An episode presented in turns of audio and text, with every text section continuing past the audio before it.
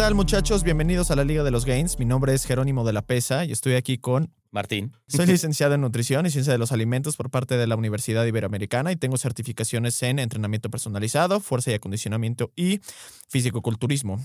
Actualmente tengo una empresa que se dedica a la consultoría de nutrición de todo tipo, desde atletas de alto rendimiento, principiantes y también nutrición eh, clínica. Eh, Martín, ¿tú qué eres? Yo soy biomecánico especializado en rehabilitación neurológica y deportiva. He hecho investigación para diferentes universidades. Actualmente tengo una empresa dedicada a la rehabilitación y al rendimiento. En las clínicas atendemos pacientes de todo tipo, desde rehabilitación pulmonar hasta terapia neurológica. Y pues bueno, bienvenidos a la Liga de los Gains. Muy bien, güey. Entonces, hoy, ¿te parece si hablamos de mitos y leyendas? De tipo el mito de Faitón y ese tipo de cosas. No. Ah, bueno. Ya me hacía Vamos a decir de la industria fitness y de la salud. Me estoy frotando las manos porque ya se me antojó este episodio, caballero. Sí, sin duda es un eh, tema muy importante para mencionar, por cosas buenas y por cosas malas, ¿no? Quizá también hasta podemos meter un poquito eh, a quién puede valer la pena seguir, de dónde informarse, ¿no? Claro, Pero totalmente. quizá muchas veces, además, cuando encuentras algo ameno, hasta te ayuda a, a meterte más en el a meterte más en el mundo de esto, que quizás si no tenías tanto interés te puede como encaminar un poquito. Claro, lo que- y además lo que habíamos dicho un poquito, mientras más aprenda uno de su proceso Exacto. y además si lo aplican, pues mayor interés van a tener al final del día. Ok, entonces mitos y leyendas del fitness. Además, queremos también mencionarles que así hay algo en lo que estamos completamente en, en contra, es simplemente decir que no y que no y que no y que no. Y es como, ok, güey, gracias, pero que sí. Entonces, además de, de, de- de contarles ciertos mitos y, y leyendas, eh, pues al final del día también decirles, pues entonces que sí, ¿no? Para que se vayan al final del día Claro. con una respuesta y no nada más con el No, que no, que no. Mitos que y no leyendas hasta puede ser positivo, ¿no? O sea, Totalmente de acuerdo. sí. puede haber como ciertas cosas que ya se volvieron legendarias en la industria y vale la pena estar relacionadas con ellas o entenderlas un poquito o buscarle. Totalmente. Eh, ok, entonces, ¿Con qué tipo de mitos quisieras empezar? ¿Mitos de ejercicio, mitos de nutrición? mitos de ejercicio. Va, perfecto. Uno ¿Cuál? positivo, uno negativo. Uno positivo, uno negativo. Ok, Va. va, me late. A ver. ¿Cuál es el mito para ti más cabrón que existe en el medio del ejercicio y el entrenamiento? El más cabrón. El más cabrón, así el que dices hijos de... Que hacer sentadillas te sube la testosterona. A la verga. Güey, lo escuchas todo el tiempo. Porque primero no sabes de qué estás hablando, no entiendes nada, te están diciendo cosas y de repente llegas al santo grial de, güey, es que si haces sentadillas te sube la testosterona y aumentas un chingo tu músculo en todos lados. ¿Sí o no?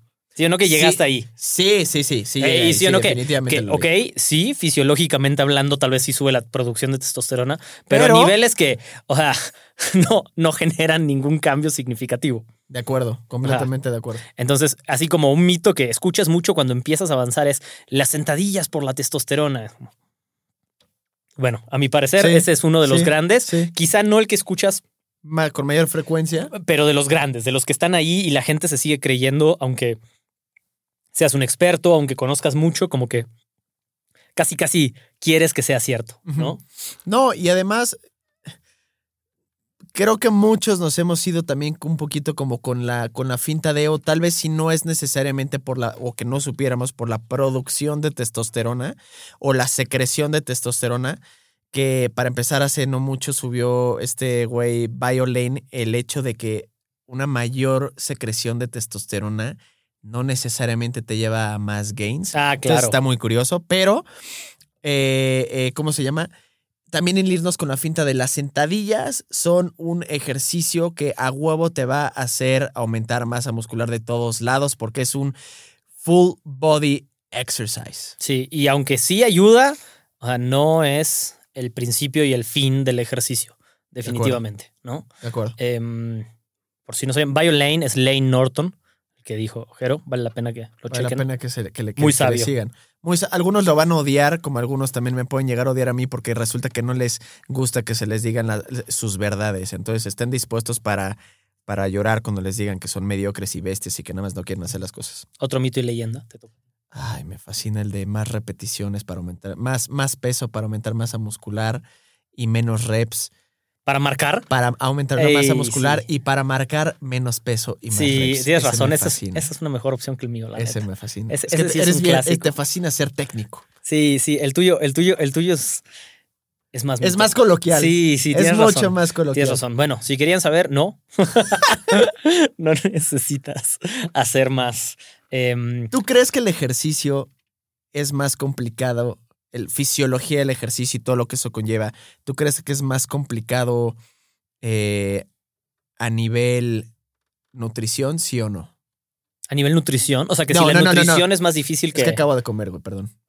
Pero ¿tú crees que el ejercicio es eh, la fisiología del ejercicio es más complicada que la nutrición, sí o no? Híjole, yo creo que sí. No. Te voy a decir por qué nada más. En el plano, espérate. En el plano, en el plano de lo aplicable dentro de lo que es armar una dieta y dentro de lo que es armar un plan de entrenamiento. ¿Tú qué crees que es más complicado? No, no, no. Yo sí creo que el ejercicio.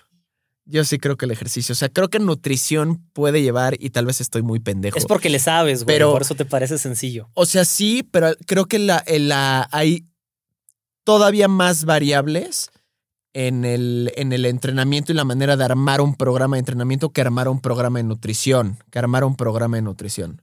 Ay, híjole. Yo sí, Está o sea, me es más fácil para mí decir, oye, ¿qué hago para perder peso? Déficit calórico. En lugar de decir, ¿qué hago para aumentar la masa muscular? Nada más levantar pesas. O sea, se Sí, me sí. hace. Sentadillas y leche. El déficit calórico al final del día es mucho más, o sea, o déficit calórico o nada, pero a veces nada más levantar pesas no hace nada. El déficit calórico o sí o sí pierdes peso, ya sabes. Entonces como que yo lo, lo, lo guío un Claro. poquito como por ese lado. Porque a mí Es cuando me punto. dicen en, en, en, en las consultas, oye, a ver, es que, bueno, para aumentar masa muscular, ¿qué pedo? Más peso y menos reps. Y es como, no funciona así porque también lo puedes aumentar con más reps y menos peso. O sea, ya sabes. Entonces, definitivamente no, no funciona así. Va un poquito más allá, allá de eso. Eh, entonces, ¿de qué dirías? Para, digo, aquí nos podríamos adentrar en un tema de una Sí, hora, pero ¿qué no dirías que es lo más importante para poder responder esa pregunta de por qué es al final del día un mito y por qué podría aplicar o por qué no podría aplicar? ¿Qué- el, ¿Cuál mito? Ah, el de las repeticiones, de más o menos Sí. repeticiones. ok, eh, es que me perdiste con todo tu tema de Perdón, que si la nutrición. Me gusta marear si- a la gente. Sí, sí. Eh, pues estoy al tiro. Ah. Ok, em, diría que la solución a ese mito es entender que el principio, en generalmente, es el de adaptación a un estímulo.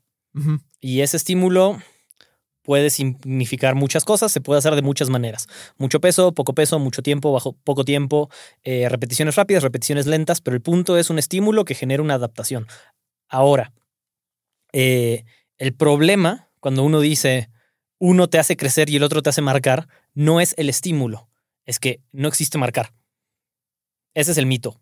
O sea, el mito en general es que no existe marcar, no puede ser un ejercicio que te marque y uno que te dé músculo. Lo que puede hacer es hacer músculo o no hacer músculo y tener más o menos grasa y como único factor extra, como único factor extra que puede influir más allá de la forma de tu cuerpo, es eh, una cosa que se llama tonus, que es qué tan activo está tu sistema nervioso eh, como en preparación a hacer un esfuerzo que hace que tus músculos se vean relativamente tensos, como si estuvieras apretando, aunque no estés haciendo nada. Entre eso- paréntesis, es exactamente lo que ustedes sienten cuando llevan uno que otro día sin hacer ejercicio o tal vez que están mucho tiempo en reposo, que sienten que han perdido masa muscular, pero no es verdad.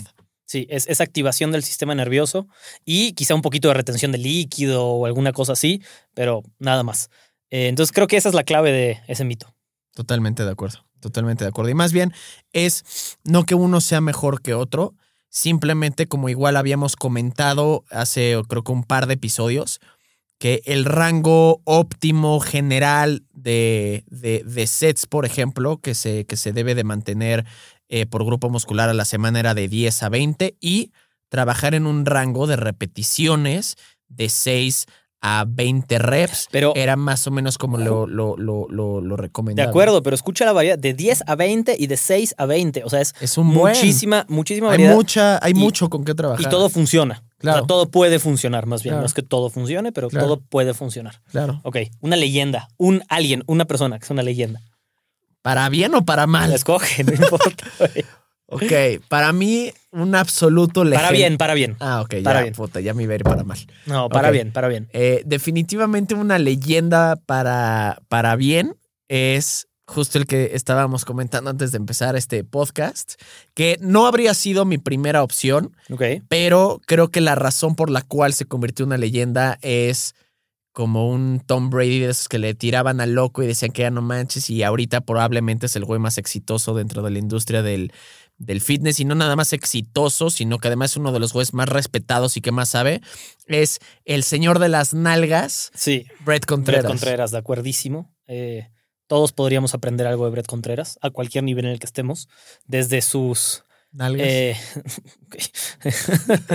Eh, desde mm, el conocimiento que puede tener para un principiante hasta sus eh, investigaciones, que muchas veces las hace con Brad Schoen- Schoenfeld, si no me equivoco, Ajá. eh, que son muchísimo más técnicas y mm, científicas, si quieren. Sí. Entonces, todos tenemos algo que aprender de él Ajá. o desde, no sé, eh, cómo llevar un negocio, cómo crecer tu propia práctica como profesional del fitness. Claro. sea, y dejar tu marca. Sí, O sea, dejar como tu huellita de. sí. Sin comprometer tus estándares, tu integridad, tus intereses, sabiendo que le tomó años, justo lo que Claro. hablábamos recién es que yo eh, leía cosas de él mucho antes de que fuera famoso, pero no, más que hace tantos años en el que todavía tenía que él estar probando a los demás que lo que decía tenía sentido y en ningún momento trató de saltarse pasos vendiéndose, o sea, publicitándose en YouTube como que te crezcan los glúteos en 15, en 15 segundos. ¿ya Claro, sabes? O sea, claro. Entonces,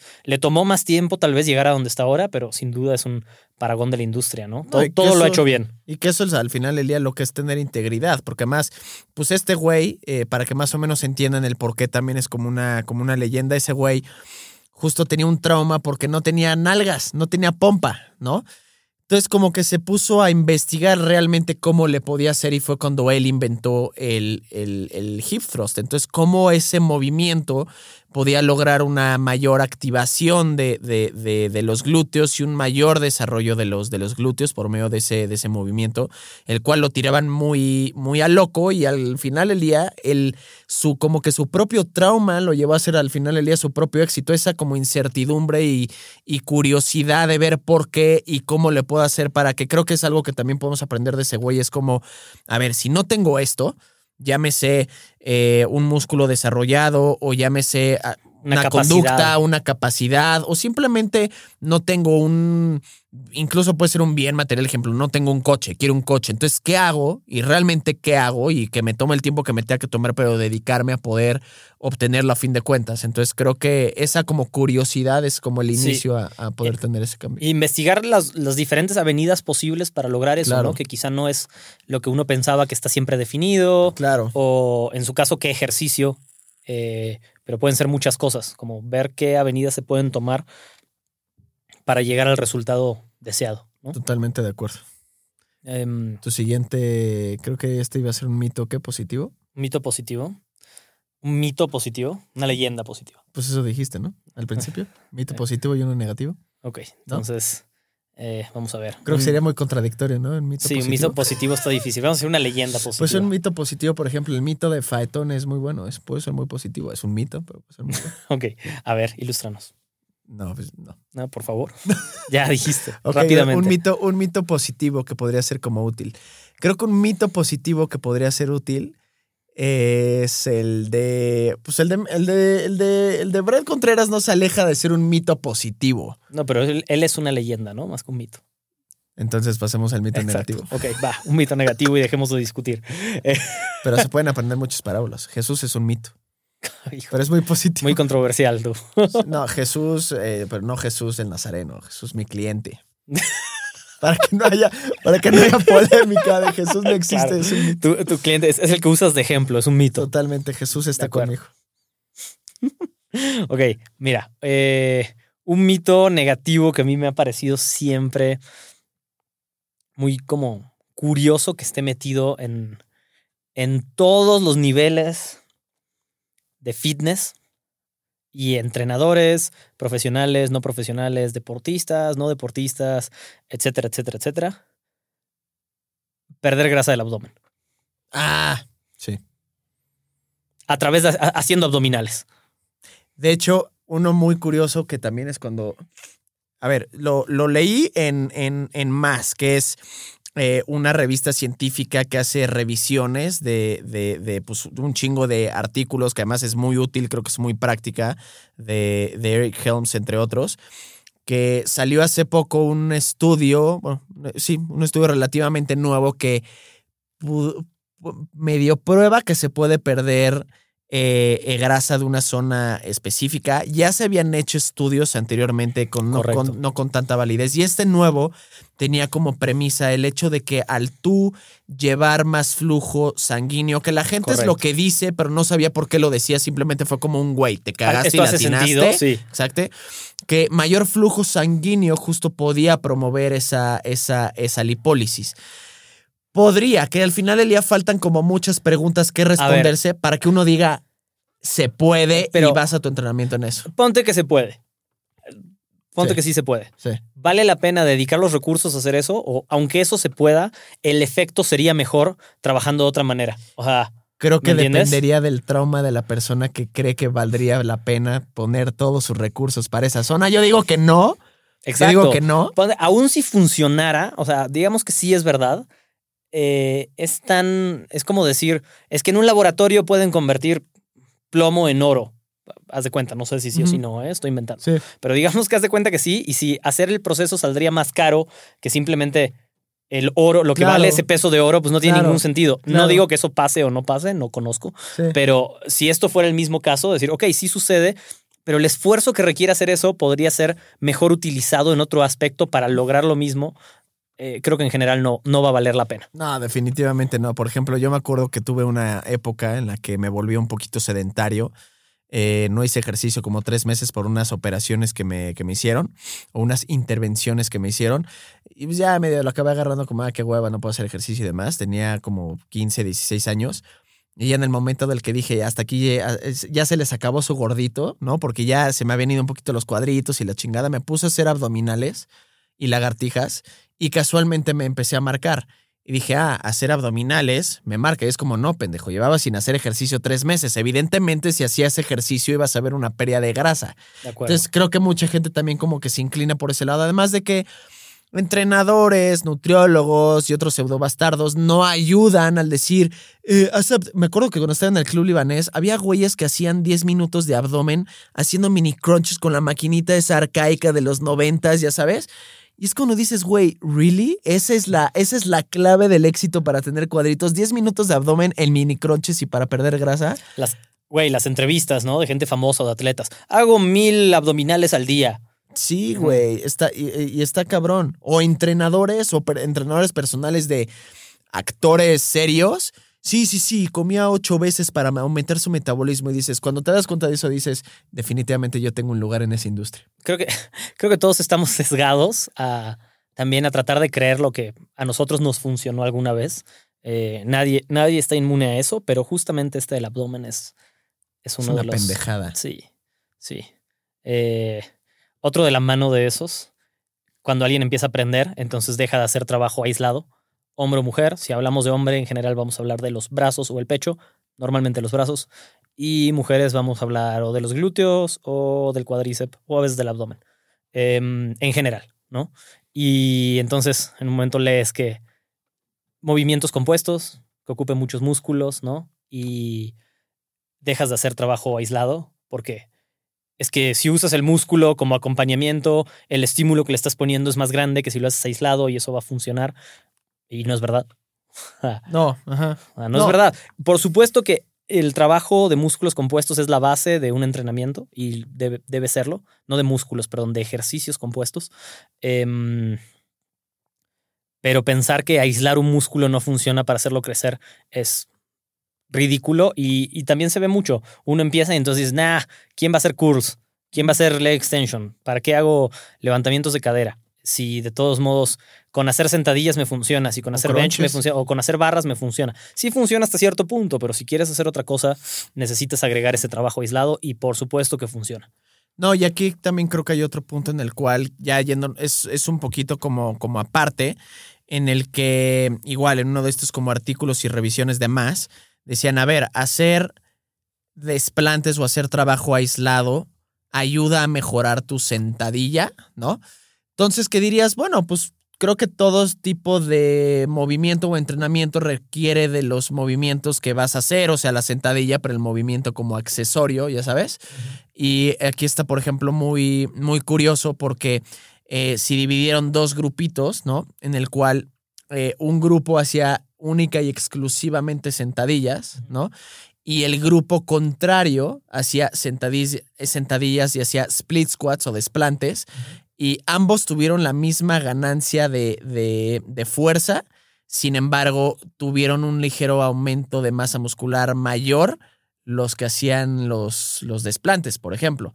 Por ese trabajo aislado, al final del día de mayor enfoque, Claro. de activación de fibras musculares, y esa activación de fibras musculares, que tal vez si estabas cargando más de un lado que del otro, ahí era donde podía realmente provenir como ese aumento de masa muscular en el- la, la- la pierna débil, ya sabes. Entonces, eh, yo soy muy fan al menos de poner al menos un ejercicio aislado De ¿no? acuerdo. por cada grupo muscular. Sea, sea casi, casi, no importa cuál sea tu meta, hay un valor en el ejercicio aislado.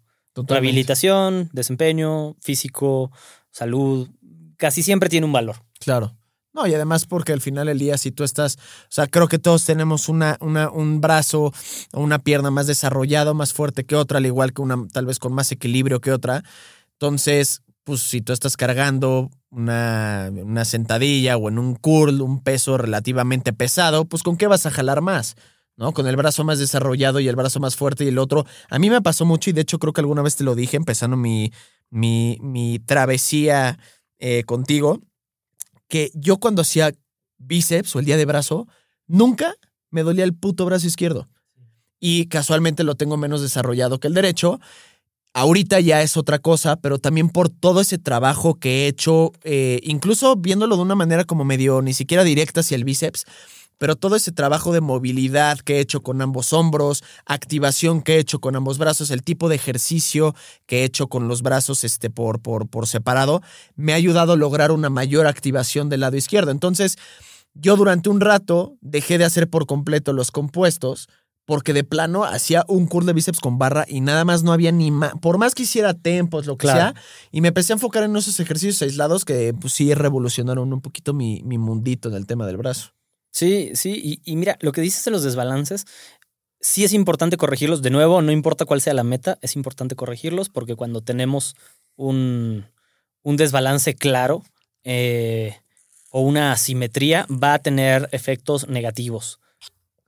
Aún si esa manera. asimetría es eh, o ese desbalance es buscado, hablando de un deportista que necesita tener más rotación de un lado que de otro o lo que sea, igual tiene connotaciones negativas. Aunque tenga algún efecto positivo, trae consigo connotaciones negativas y en general corregir esos desbalances es lo primero que uno puede hacer para prevenir lesiones. Si uno minimiza esos desbalances, vas a tener menos lesiones en casi casi lo que sea de lo que estés hablando. Si estás balanceado de ambos lados, va- vas a prevenir como posibles em, accidentes. De acuerdo. Ok, ¿Tu leyenda? mi leyenda, Arnold, es mi leyenda, sin duda. ¿Por qué? ¿Por qué Arnold? No, pues, po- po- híjole. Ok, Para los, para los que no conocen al Terminator. sí. O sea, quizá todos lo conocen como Terminator. La verdad es que en el revolucionó, fue de las personas que revolucionó el mundo del fitness definitivamente. Eh, desde dónde viene, un tipo de Austria que no sabe hablar inglés, que se dedica al fisicoculturismo, Desde los 12 años. el al que, al que a nadie. Fisicoculturismo que a nadie le importaba. Además, ¿no? O sea, era algo que de verdad no estaba en el público general. Hoy en día tampoco lo está tanto, ¿de acuerdo? Pero antes mucho menos. Un tipo que llega a Estados Unidos sin saber, habla- sin saber hablar inglés. Empieza a ganar títulos porque tiene un físico que en ese momento era eh, básicamente Irreal. nunca visto, Sí. irreal realmente. O sea, hoy en día todo lo que estamos acostumbrados a ver en redes sociales, en la tele, en las películas, puede. todo fue, tuvo la influencia de lo que hizo este hombre. Claro. Y, y después ese físico era tan irreal que lo pudo trasladar a ser una estrella de Hollywood. Un güey que ni sabe hablar inglés. Pero ¿sabes qué, qué- qué es lo que más me gusta de ese güey? Que ese güey dijo, yo quiero ser el mejor físico-culturista del mundo. Y hoy en día, mucha gente, la mayoría de la gente lo sigue considerando El como mejor el de la mejor historia. físico-culturista de la historia. Uno. Dos. Quiso ser la figura de acción más cabrona del cine y Y lo es. definitivamente Es durante icónico. los, durante los 80s y 90s fue. eh, De hecho, fue de los actores mejores pagados. Un cabrón que además, a ver, es. Yo digo que es muy mal actor, ven sus películas y se ríen. Malísimo, güey. pero el güey lograba cada. O sea, era, son personajes, los que ha hecho son personajes icónicos. Ico- todos, Icónicos. todos, desde que esté cuidando un bebé, o sea, ese género ridículo de el güey que cuida un bebé. El güey que, se embarazó. Ajá, exacto. Sí, hasta Y- Terminator. Y después de hacer esa ridiculez de estar como embarazado y de ser el gemelo de Danny DeVito, Sí, eh, es el, fue el gobernador el de gobernador. California, o sea, de- del estado que más votos genera, o sea, que más puntos genera en las elecciones de Estados Unidos. sí. Ah, es increíble hacia dónde llevó su carrera de fitness, Y cómo le todo empujó por ser a... tan determinante. Sí, o sea, Contreras. a mí me parece que es- eh, cambió, escribió lo que durante mucho tiempo fue literalmente la Biblia del fitness, El fitness. ¿no? Sí. Eh, en la que todos nos basamos alguna vez. Muchos de sus principios siguen siendo perfectamente válidos. Claro. Entonces, por ese motivo, para mí es sin duda una leyenda. No, y la actitud además que tenía de, o sea, de ser una persona inamovible y con, con una mentalidad de acero de lograr las cosas, muy, Sí. muy, muy, muy, muy cabrón. Sin Arnold, la industria del fitness hoy en día no sería lo que es bajo ningún concepto. Definitivamente. Muchísimas de las competencias que conozcan o no conozcan, pero que más influyen a gente que quizá han visto, tienen su nombre. O sea, el Arnold Classic Claro. significa mucho y, y si ven a todos los profesionales de la industria, por algo le tienen el aprecio y el respeto El respeto. que, que le tienen. Sí, de acuerdo. Ok, muy bien. Una leyenda tuya. Una leyenda mía. eh, Yo, te, yo, yo, yo te podría decir que una leyenda mía por el, el breakthrough también que ha logrado en el, en el mundo, en el mundo fitness, justo sí podría ser Lane Norton. ¿Por qué? Porque aunque él es un poquito todavía más novedoso, probablemente que. Menos que- conocido, que tal vez. Contreras o menos conocido. Creo que también es menos conocido o aceptado por lo que a mí lo hace justo como una leyenda y es cómo comunica las cosas. Ok. Porque al final del día, por ejemplo, Brett Contreras no es controversial, ¿no? Él, él cuida mucho como su página de internet, no se mete en peleitas, no se mete a desmitificar absolutamente De nada, acuerdo. ¿no? Obviamente. Es más de mi estilo. es- exacto, exacto. O sea, Sí. cada quien tiene al final del día como su estilo y lo que se enfoca. Hay gente que nada más pues no quiere darle, dedicarle tiempo a eso. Pero creo que lo que ha hecho este brother de ser además una persona eh, que pues fue constantemente juzgado que si por su físico, por el, su déficit de atención o lo que no podía lograr, etcétera, como que también le dio ese carácter de decir, pues güey, yo soy justo como uno de ustedes, un güey que eh, se vio afectado por temas de nutrición, entrenamiento, un güey que, eh, que cayó en muchos mitos, ¿no? Como el de consumo de BCAAs o promover la cantidad de comidas que debe de comer en el día, como que lo siente como tan personal y que lo vivió que no quiere que los demás lo hagan o lo vivan, o al menos, bueno, no se trate que no cometan errores, pero definitivamente darles una guía un poquito más lineal de definitivamente hacia dónde no ir, ¿no? Entonces creo que toda esa cruzada de desmentir a todo aquel que dice algo que está mal, o no nada más que esté mal, sino peor tantito que tiene el cinismo de querer lucrar con esa eh, desinformación, creo que es lo que lo ha hecho para mí y, y de mí se podrán acordar que en unos tres, cuatro o unos tres añitos yo creo que va a ser incluso más, más reconocido y un poquito más grande que, que, ¿Que Brett Contreras? que Brett Contreras. Mira. eso es- Por, por el, el, el, el punto y el, y el target al cual le, le, eh, le está como, como que está enfocado de, ese- de esa como desmitificación y de realmente como tener ese... eh, pues como misión de poder ayudar a la gente a que no caigan en ese tipo de, de, de pendejadas. Ok, La verdad. Mira, eh, sin duda su tarea es noble. Es difícil ponerse el manto del que quiere, Es muy difícil. de- del que quiere, o sea, del que está dispuesto a Es criticar. y es- muy desgastante. desgastante. Eh, nunca lo haría yo di- directamente. Eh, es muy difícil porque además te pones en, en, vamos, bajo la lupa y entonces todos te van a criticar a ti y entonces tienes que mantenerte muy riguroso y además, pues tener un, no sé, un aguante de la presión de lo que está pasando alrededor que debe ser complejo. O sea, sin duda es muy noble su propósito. Sin duda. Además del conocimiento que tiene, su idea es, es, correcta. Sí. Eh, ok, mira, para mí, dos, si quieres, futuras leyendas. Todavía no, eh, pero pronto. Tú y yo. Eh, son dos. Choque su puño. Ándale, excelente. Em, Natasha Ocean, Ocean, no sé cómo. Ah, creo no sé que me, cómo se- me dijiste la no sé cómo se- ¿no? No, esa, esa es la otra, eh, Ah. Malin Mallerson. Ah, claro. Eran las, las dos que iba a decir. Mamadísima Em, hija de su puta madre. que creo que vale la pena a veces em, también quedan como a veces eh, como hombres a veces quizá porque lo que solemos ver es algo más supongo que mujeres a veces ven más eh, alguien femenino o de su género que se pueden relacionar un poco más y nosotros creo que hacemos lo mismo. Em, yo a ellas las conocí por mi novia y mm, esta esta mujer Natasha increíble contenido. Increíble contenido en YouTube, en Instagram, súper íntegra. Sus rutinas son muy buenas. Eh, mi novia solía entrenar con esos programas y mm, muy buenos resultados. Sabe mucho de lo que habla. No se sale de su, mm, de su área de expertise, que a veces todos, a todos nos puede pasar, a veces que hablamos de algo que no deberíamos hablar porque ya estamos como encaminados. Entonces, mantiene muy acotado su contenido eh, muy real, no dice tonterías, eh, una imagen muy positiva sobre el fitness, sobre la musculatura, em, contenido de calidad, súper atleta. Eh, solía ser maratonista, después hizo triatlones, ahora se dedica al fitness. ¿Qué hizo- pedo? Ya cásate con ella. sí. Pero broma, muy buena, es muy broma, buena, muy broma. bueno su contenido, vale mucho la pena. eh, si no la conocen, Conózcanla. hombres y mujeres, conocerla. La verdad es que eh, últimamente ha sonado un poco más en la industria. Hasta, hasta Greg Doucet, ¿lo ubicas? Le hizo un review. No. Güey, con una voz insoportable, pero también sabe, tiene Ajá. muy buen contenido. Se, se la vive haciendo Natty or Nuts. Ah, hay otro cabrón que hace lo mismo que se llama Kenny KO.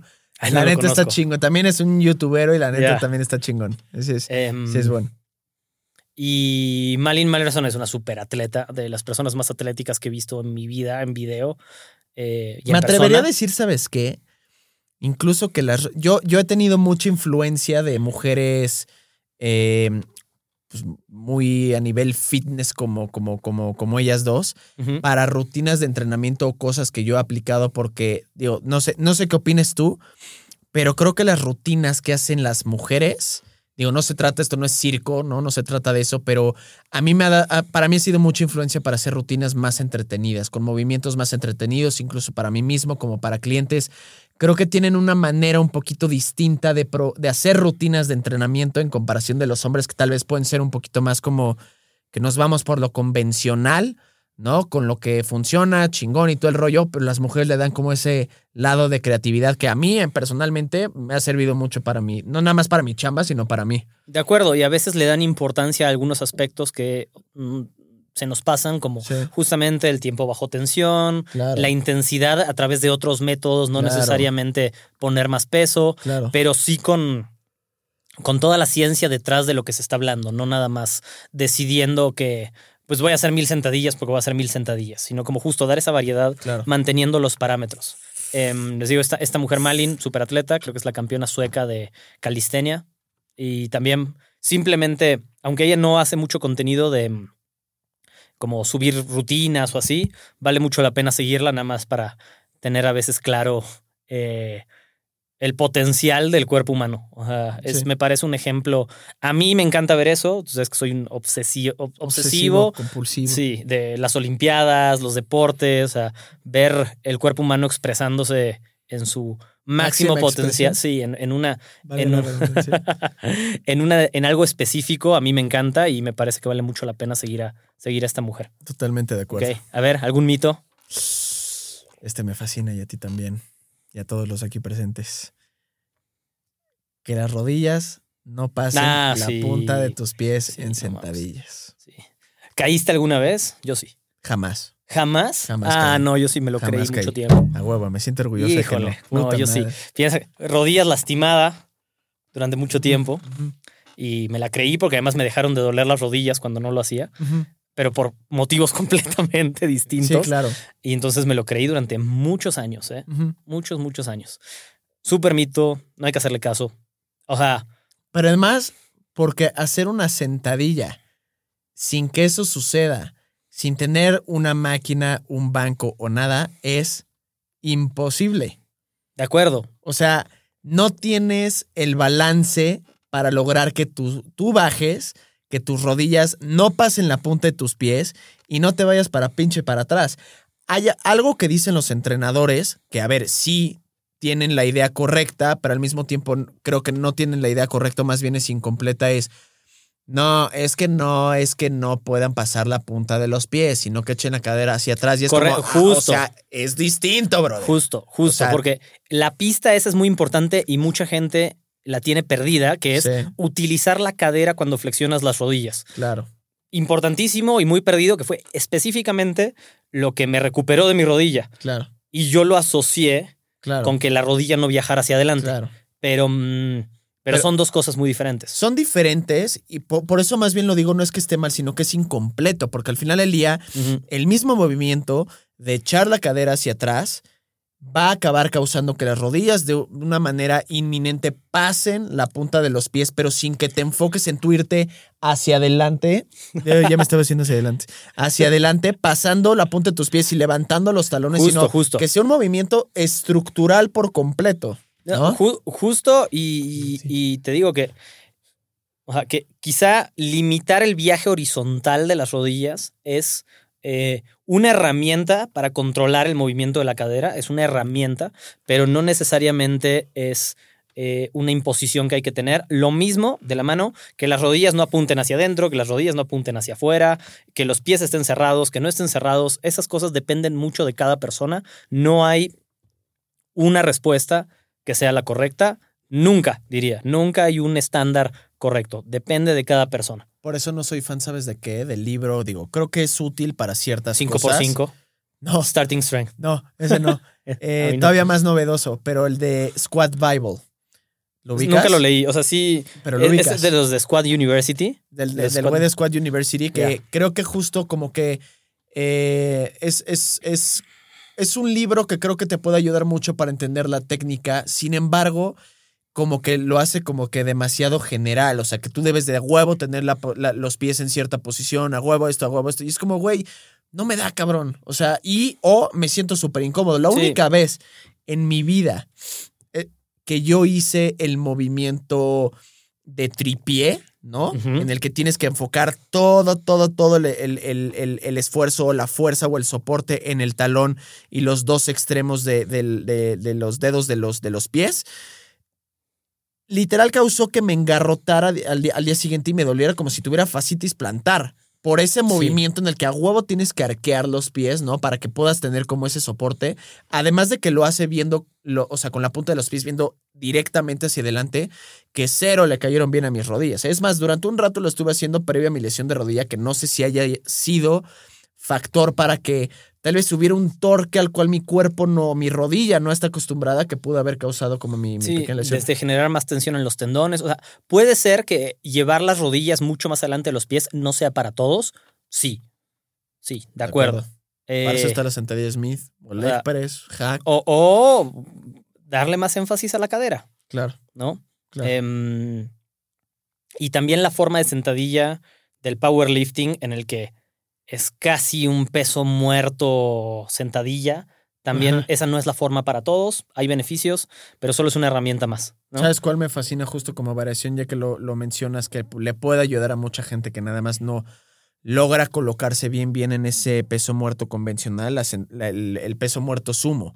¿no? En el que tienes mucho más facilidad para poder eh, tener las piernas y los femorales en cierto ángulo contra el piso, o el mismo movimiento de cadera que puedes hacer al ser menor el trabajo porque tienes las piernas más abiertas y hay más parcidas, entonces hay menos trabajo y menos distancia recorrida.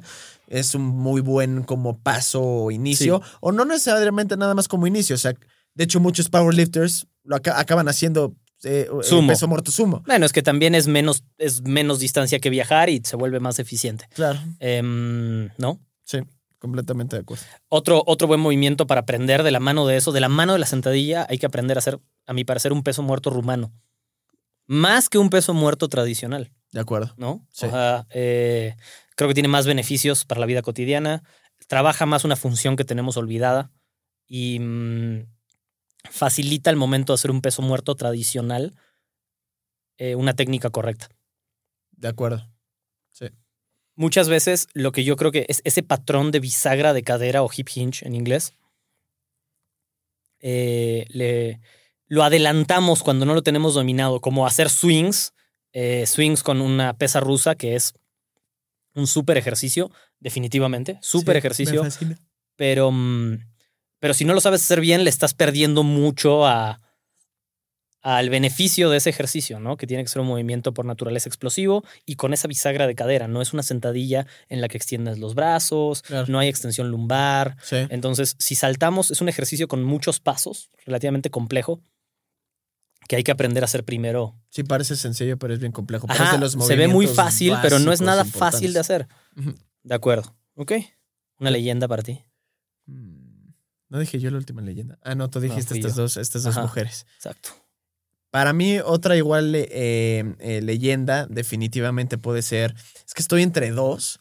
Uno puede ser más conocido que, que- que el otro, pero mira, creo que la parte en la que yo me voy a inclinar, que creo que es como el, el punto medio, cuasi perfecto de nutrición, entrenamiento y además algo que igual hace rato estábamos hablando de toda la parte como psicológica que abarca el entrenamiento, la nutrición, temas igual de trastornos de la conducta alimentaria y demás, es eh, Eric Helms, que además de ser un investigador muy importante en la Universidad este, mm, eh, Tecnológica de Nueva Zelanda, eh, creo que es una persona que ha ayudado a poder meter toda esa parte olvidada de psicología y emocional en la nutrición y en el entrenamiento que es, que es muy importante y yo creo que por eso este, este brother es, así como en nutrición mi favorito es Biolane, en ejercicio probablemente mi favorito es eh, Brad Schoenfeld, pero el mix de estas dos más la parte ¿Es Eric psicológica Helms definitivamente es, es Eric Helms. Tiene muy buenos libros que creo que además son muy sencillos y sí. fáciles de, de- de digerir y que te pueden dar no nada más buenas bases, sino creo que un conocimiento mucho más amplio de lo que realmente es o debería ser nutrición y, y ejercicio. De acuerdo. Eh, otra leyenda para mí, aunque él no ha dado tanto contenido más que. Eh, Omar Yusuf. bueno, Omar Yusuf ha dado un excelente contenido, muy amigo de Eric Helms, de los primeros youtubers, Sí.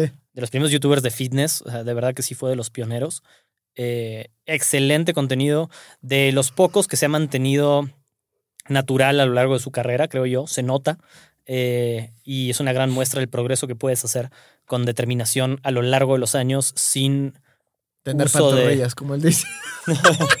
sin el, sin el uso de esteroides. Eh, entonces, Omar Yusuf, sin duda, lo que ha hecho es muy respetable también.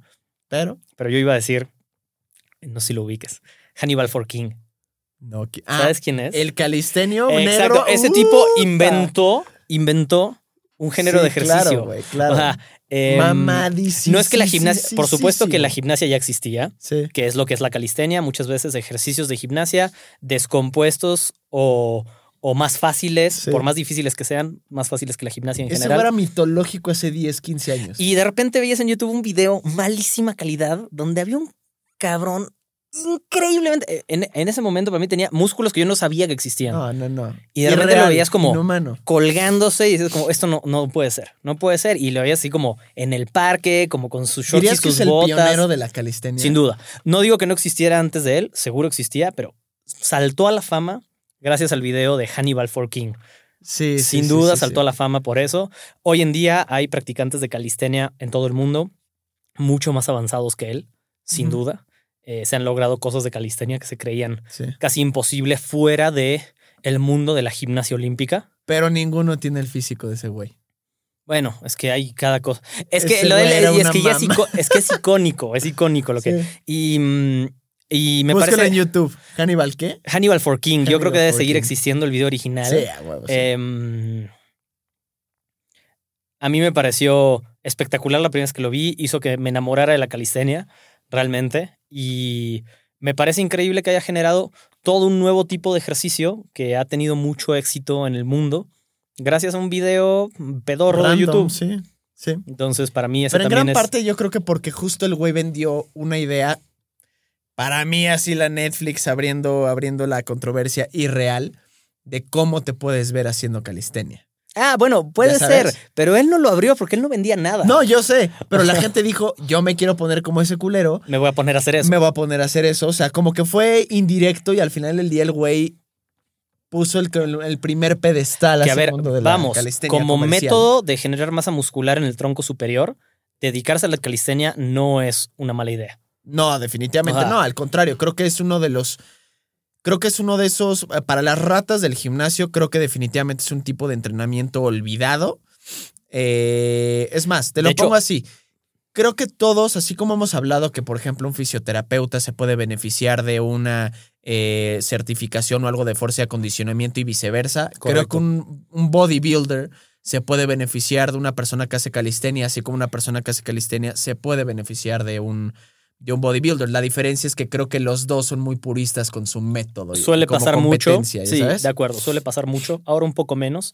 Sí. Pero mm, también eso hizo que eh, mucha gente dedicada al fitness, que no se dedica a la calistenia, entendiera el valor de los ejercicios con tu propio cuerpo y del tiempo bajo tensión para generar adaptaciones, ¿no? Que también está un poco perdido. Que era como, ya no hagas lagartijas, son para principiantes Claro. Y cosas así. Entonces, pues para mí él definitivamente es una leyenda. Es más, te diría que lo que a mí más eh, senos me llegó a hacer en, no en su momento, pero mi base ¿Fondos? de tres cuartas partes fueron lagartijas. Lagartijas. Definitivamente. O sea, hacerte un. Para mí, un buen pump de 50 lagartijas siempre va a ser superior la Netflix que hacerme un pump con bench press o cualquier cosa. O sea, para mí siempre lo he sentido muy cabrón. Entonces, simplemente creo que porque como puedes hacer 50 lagartijas, pues entonces ya lo hace fácil, lo cual no hace. Entonces, sí es como de esos mixes que pueden llegar a tener. eh, ambos casos, tanto fisicoculturistas como calistenios, de, de, de, de, de mixear un poquito. Pero sí, me gustó, me gustó tu ejemplo geek. sí, es geek bueno, es que, no es que, güey, ese güey lo hizo muy bien, la verdad. como Sobre todo decir- porque no tenía ninguna intención de Es que como eso decir que tu mejor boxeador o tu boxeador favorito fue Kimbo Slice. Imagínate otra leyenda. ¿Sabes quién es Kimbo Slice? No. Eh, otra, otra, búscalo. otra, o- otra leyenda. Ese tipo llegó a pelear en. Llegó a pelear profesional artes marciales mixtas. Pero se hizo Peleaba famoso en el callejón de atrás en videos de YouTube de, casa, peleas ilegales. Sí. En una, o sea, de verdad, en un jardín de peleas ilegales. Y se hizo tan famoso porque noqueaba a todo el mundo que mm, tuvo una carrera de artes marciales mixtas profesional. O sea, no, Sí. una también Sí. una leyenda del deporte, Kimbo Slice, la verdad. Aparte, ya estaba grande cuando empezó a pelear. Sí, no, Ah. no, no, callejero de a madres. Sí, buen, ejemplo ese también. Mito. Ok, mito. Em, vamos a pensar, a ver, alguno que. Alguno interesante que no hayamos comentado antes. Alguno más oscuro, ¿no? Uno más oscuro en qué sentido. O sea, no tan conocido, pero que igual esté permeando en la industria. Ah, es que no sé si sea tan oscuro, tan oscuro, pero a mí. A mí me gusta. Me gusta el de que las pesas te van a hacer chaparro. Ay, ese es chingón, sí, cierto. Y de la mano de eso, de- del fitness, que ciertos ejercicios te hacen crecer. Ah, Sí, porque van, o sea, uno va de la mano del otro Sí. muchas veces y ¿Ejercicios o deportes? Cualquiera de los dos. Ah, ok, o sea. Ajá, desde yo he jugado básquet toda mi vida y mm, a No muy buen y nivel. no eres particularmente alto. No soy particularmente alto, pero más allá de eso, eh, quizás soy relativamente alto para el resto de la sociedad, no para jugar básquet de verdad. Eh, Tampoco. y mm, pues Para el mexicano promedio. para el mexicano promedio sí. para el holandés promedio no. Exacto. Em, y sí me decían, es que tú creciste porque jugabas básquet, o es que jugar básquet te hace ser alto, o y vaya que ningún deporte que hagas te hace ser más alto.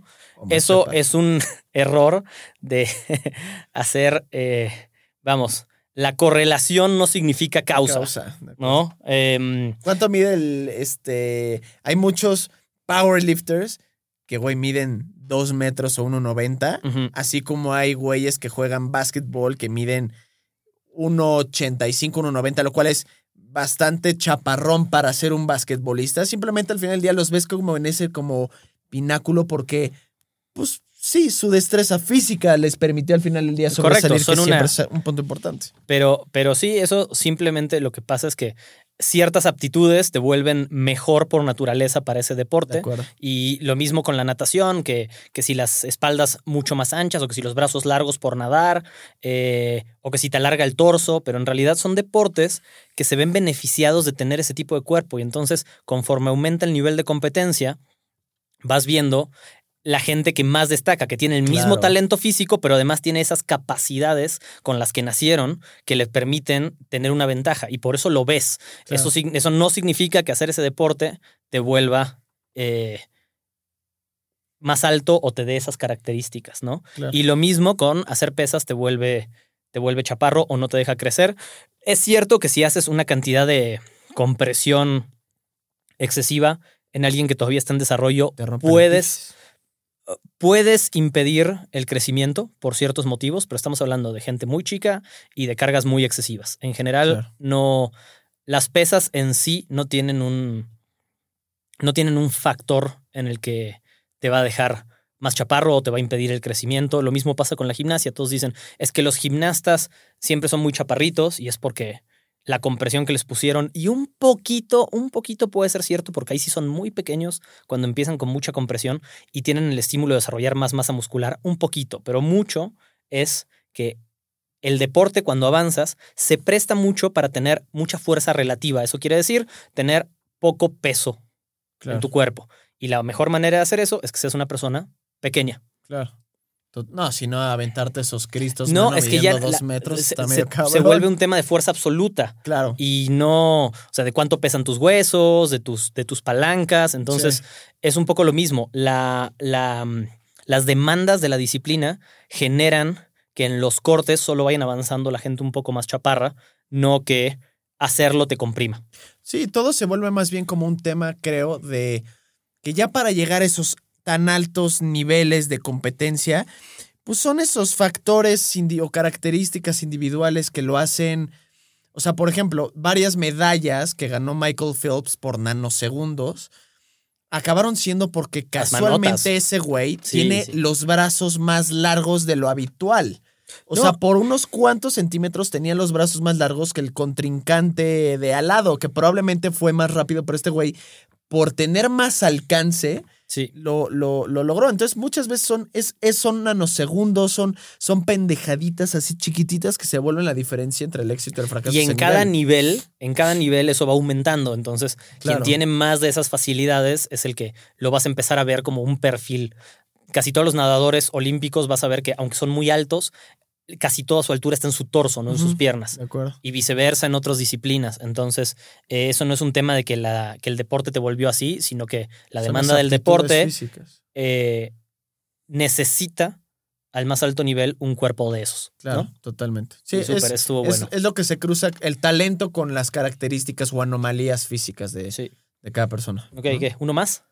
¿De leyenda o de mito? Uno, uno y uno. Uno y uno. A ver, eh, ¿tú quién dijo leyenda ahorita? Yo. Vas tú con tu leyenda y luego con tu mito. O sea, te toca a ti. Ya, tú cierra. Ok. eh, leyenda.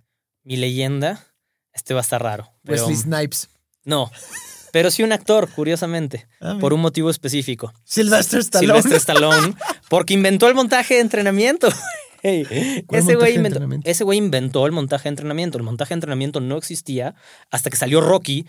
Ah, el montaje de entrenamiento, esa famosa claro. escena de todas las películas Claro. en las que se va a preparar y entonces lo ves entrenando y ves cómo va progresando en un Rocky 4 es clásica, es, es quizá la más, la más famosa. Sí. Porque ese güey está en la nieve y el otro pendejo lo están inyectando, ya sabes. sí. Pero, pero Rocky 1 inventó el montaje de entrenamiento y es algo que ha permeado toda la sociedad. Es un cliché del cine, ¿no? El montaje de entrenamiento es algo que se usa a nivel profesional como para teasers de actores, de cómo se van a ver, de cómo se ve un programa. Todo eso salió de que este güey decidió hacer Rocky y crear algo que ahora es un casi, casi pilar fundamental del fitness. Es un pequeño montaje de entrenamiento. Entonces, para mí, eh, además de que tiene 70 años y está en una condición física espectacular, ah, además, Además. pero mm, eh, sigo diciendo que los héroes de acción de los 80s y los 90s Son los tenían mejores mucho mejor historia. físico Sí. que los de hoy en día. O sea, No, y además, ¿sabes por qué? O sea, creo que es un tema, o sea, si los comparas, eh, por ejemplo, creo que en los 80s y 90s los, los, los güeyes más icónicos pues eran Ujú. Sylvester Stallone y Arnold Schwarzenegger, De ¿no? acuerdo. Los Más más... Steven Seagal, pero eso no cuenta. Sí. Literal, sí, ese no- o Chuck Norris, pero ya ese güey es, es más meme. Este, y entonces, hoy en día los que tienes o en los, en los años 2000 fueron, eh, a ver qué opinas, The Rock, definitivamente, especialmente en la última década, y muy probablemente Vin Diesel, ¿no? Ah, sí, Vin Diesel. Que además yo, de yo había que- dicho Jason Statham, pero sí, Vin Diesel. Cualquiera de. Ándale. Sí. Creo, que, creo que los tres están en un, muy, en, un, en un muy buen número. Los tres, obviamente, como que muy mamados, pero realmente ninguno ha tenido un personaje ni cercanamente icónico. No, Dominic Toretto, güey. o sea, sí, pero ¿qué- ¿quién es más icónico? No. ¿Rambo o Dominic No, Toretto? ¿O Terminator? Sí, pero o el bueno. de Depredador, sí. No, no le quites su lugar a Dominic no, Toretto, no, por favor. totalmente. Se lo damos, por eso dije que no está cercano, o sea, son icónicos, pero, güey, no lo podemos comparar con Terminator o con Rambo, que son los dos más icónicos de estos güeyes, en comparación con el más icónico de... De todos de- esos, que, es. Domin- que es Dominic Toretto, más que cualquiera de The Rock y de... Claro, sí, no, Sí, ellos, sí. no tanto. De acuerdo. Pero, pero sí, Sylvester Stallone, 100%. Bien, entonces esas son algunas leyendas que... Steven Seagal era más famoso por su colita de caballo, güey, que por Sí, sí, sí. Steven Seagal es todo un tema. Güey, por eso tenemos que buscar o estar muy mamados o tener una aptitud física muy cabrona, porque aunque sea una película mala, pero te pagan un chingo porque es blockbustera. Ah, bueno. sí. Entonces, algo, Pero, está algo difícil, tenemos pero hay muchos de esos, güey. Sí, ya lo Está sé. difícil, está difícil competirles. Bueno, pedimos su farmacéutica. Exacto. Literal. Ok. Eh, ¿Y tu último mito? mi último mito, eh, verse como los que ves en las portadas de revistas de fitness o muchos actores en las mejores escenas o algún fitness star en una foto de Instagram. eh, Chocho free. porque, exacto, sin esteroides. O sin edición, si no quieres sin esteroides, sin edición, o sin haberte, mínimo, sin haberte preparado para eso específicamente. O sea, si ustedes creen que pueden andar caminando por la vida con motor en la escena en la que sale más fuerte, no existe porque ni él, o sea, ni Chris Hemsworth se ve así en el día a día. Se prepara, dejemos de un lado los esteroides y la edición, ¿no? Y la luz. Que la luz juega un gran papel. Quien no lo sepa, algún día juegue con la luz en su espejo y va a ver como, aunque se vean, aunque Y estén va a ver cómo exactamente se igual, electrocuta. de repente se pueden ver, dependiendo el ángulo y la luz, de dónde les pega, se pueden ver mucho mejor o mucho peor. Entonces, pero más allá de eso, se preparan, pasan semanas hidratándose y deshidratándose para esa escena. Entonces, pensar que así uno se puede ver todo el día, sin todos los días, sin ninguna clase de ayuda, es definitivamente un mito que deberíamos romper además porque muchas veces genera frustración de es que hago esfuerzo y no sé qué y me veo bien, pero no me veo así. O un influencer de Instagram que ve sus fotos y de verdad que no se ven así en la vida real. Me consta, creo que te consta. Me consta. Eh, no significa que no haya esfuerzo ni preparación detrás, pero, No, pero nadie, es- nadie vive en ese estado. Pero además es fisiológicamente imposible. O sea, Correcto. tú escuchas, por ejemplo, el personaje de Batman, que en un lapso de cinco meses tuvo que recuperar 50 kilos y verse así de rayado y así de mamado y con esa definición es físicamente imposible. Después de pasar del maquinista, en el Sí. que el güey es realmente una persona con anorexia, a pasar Claro. a ser pinche Batman en cinco meses es fisiológicamente imposible. Es más, por ese estado tan depletado que estuvo en el maquinista, era potencialmente peligroso que comiera. ¿ya sabes? correcto. Correcto. Entonces, eh, sí. Entonces, sí. sí, el mito es no, es imposible o prácticamente imposible verse como esa persona que ven en redes sociales o en películas y no hay que frustrarse por eso porque eh, Es esas personas tampoco se ven así. Sí, exacto. ¿No? ¿no? Y al menos si quieren estar, al menos, por ejemplo, uno más accesible como. Creo que Batman es accesible y creo que creo que Capitán América es accesible. Capitán América es más son- accesible de lo que parece, ¿no? Pero Porque- son ah, años de trabajo, aún Sí. así. Son años de trabajo. No piensen que se van a ver así en un año. Sí, el Capitán América se me hace el más accesible. Pero eso no le quita que además el güey, por ejemplo, llevaba muchos años ya estando claro. fit, ¿no? Sí. Él, él era un güey que en los, sus papeles, por lo general, el güey galán, ya mamado y así. Entonces nada más fue como, güey, seis meses de entrenamiento muy gatos Sí. para verte así es más accesible, pero eso no quiere decir que no conlleve Y- años de entrenamiento. Y de nuevo, prepararte para una escena. Entonces no hay que quitar. o sea, se prepararon para algo. Entonces sí hay que quitar ese mito de que te puedes ver así todo el tiempo. Porque creo que solo daña la perspectiva de la gente, ¿no? Totalmente. Y ya, eso es todo por hoy. Creo que otro mito también sabes cuál Ándale, ya no es todo por hoy. es. Creo- otro mito muy importante podría ser que Es un mito que este no va a ser el mejor podcast de Latinoamérica en temas de gains y de fees. Es un mito. Es un mito. Eso va a ser una leyenda. ¿Quién dice ese mito? Esto va a ser una leyenda, señores. Entonces, el que diga que es un mito no es un mito, esto va a ser una leyenda. Bueno, excelente. Y ahora sí, eso es todo. Adiós. Nos vemos.